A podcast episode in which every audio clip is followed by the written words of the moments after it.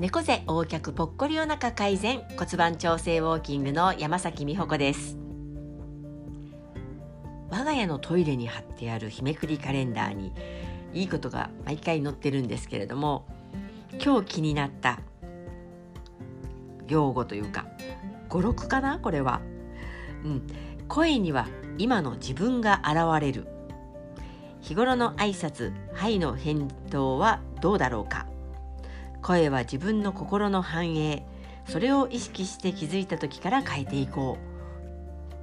う。と書いてあります。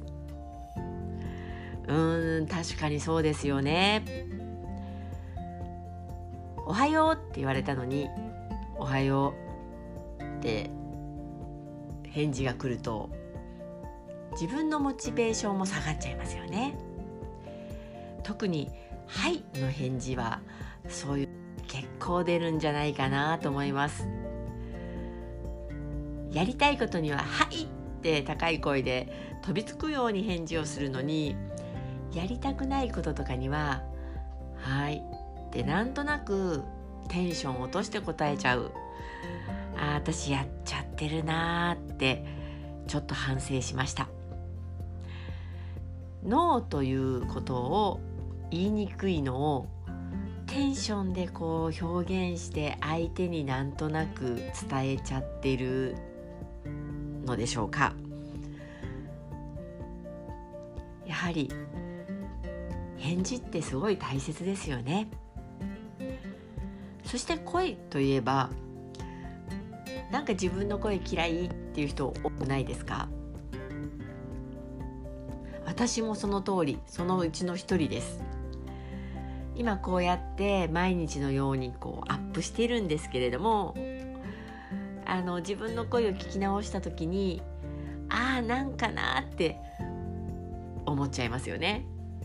でもね人が聞くといつもこんな声だよって言われるんですよね。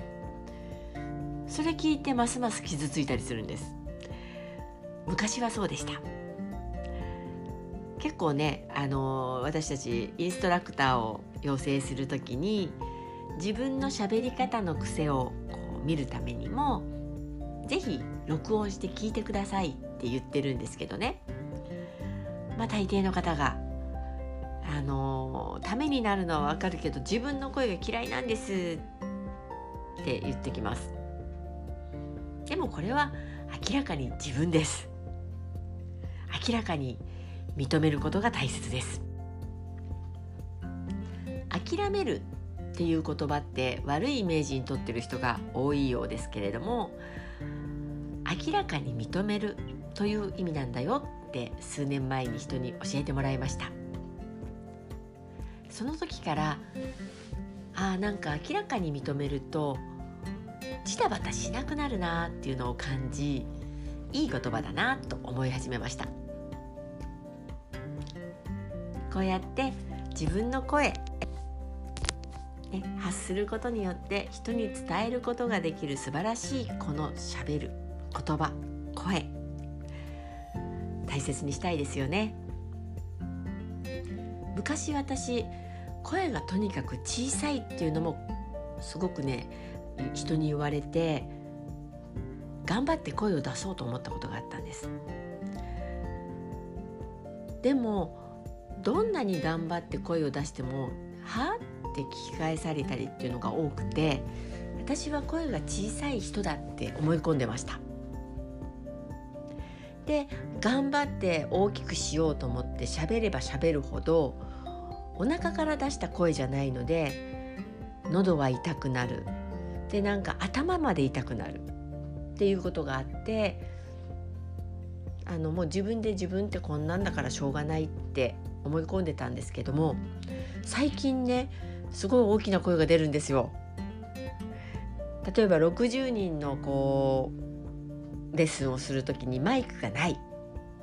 でみんなわーわーわーわー喋っていて一生懸命喋ってもなかなか届かないんですけれども最近の私は「皆さん!」って言うとだんだんだんだんこう小さく皆さんがこう喋らなくなっていてちゃんと注目してもらえるようになってきたんですね。私の声は大きくなったなってその時なんか嬉しく思ったりあれ？なんでだっけって思ったことがあるんです。これは間違いなく姿勢が変わったからなんです。姿勢が変わっていくと声の通りまで変わるんですよね。なので自分の声が嫌だなとか自分の声が小さいなって思ってる方はまず姿勢を見直してほしいなと思います。そして明らかに認めること、うん、そうするときっと自分のことを好きになると思います。そう。自分の声を好きになったらねなんかね自信がついてきて次の新たなことにチャレンジしたくなりますから、うん、そういう風になる人が増えると嬉しいなと思っています骨盤調整ウォーキング山崎美穂子でした。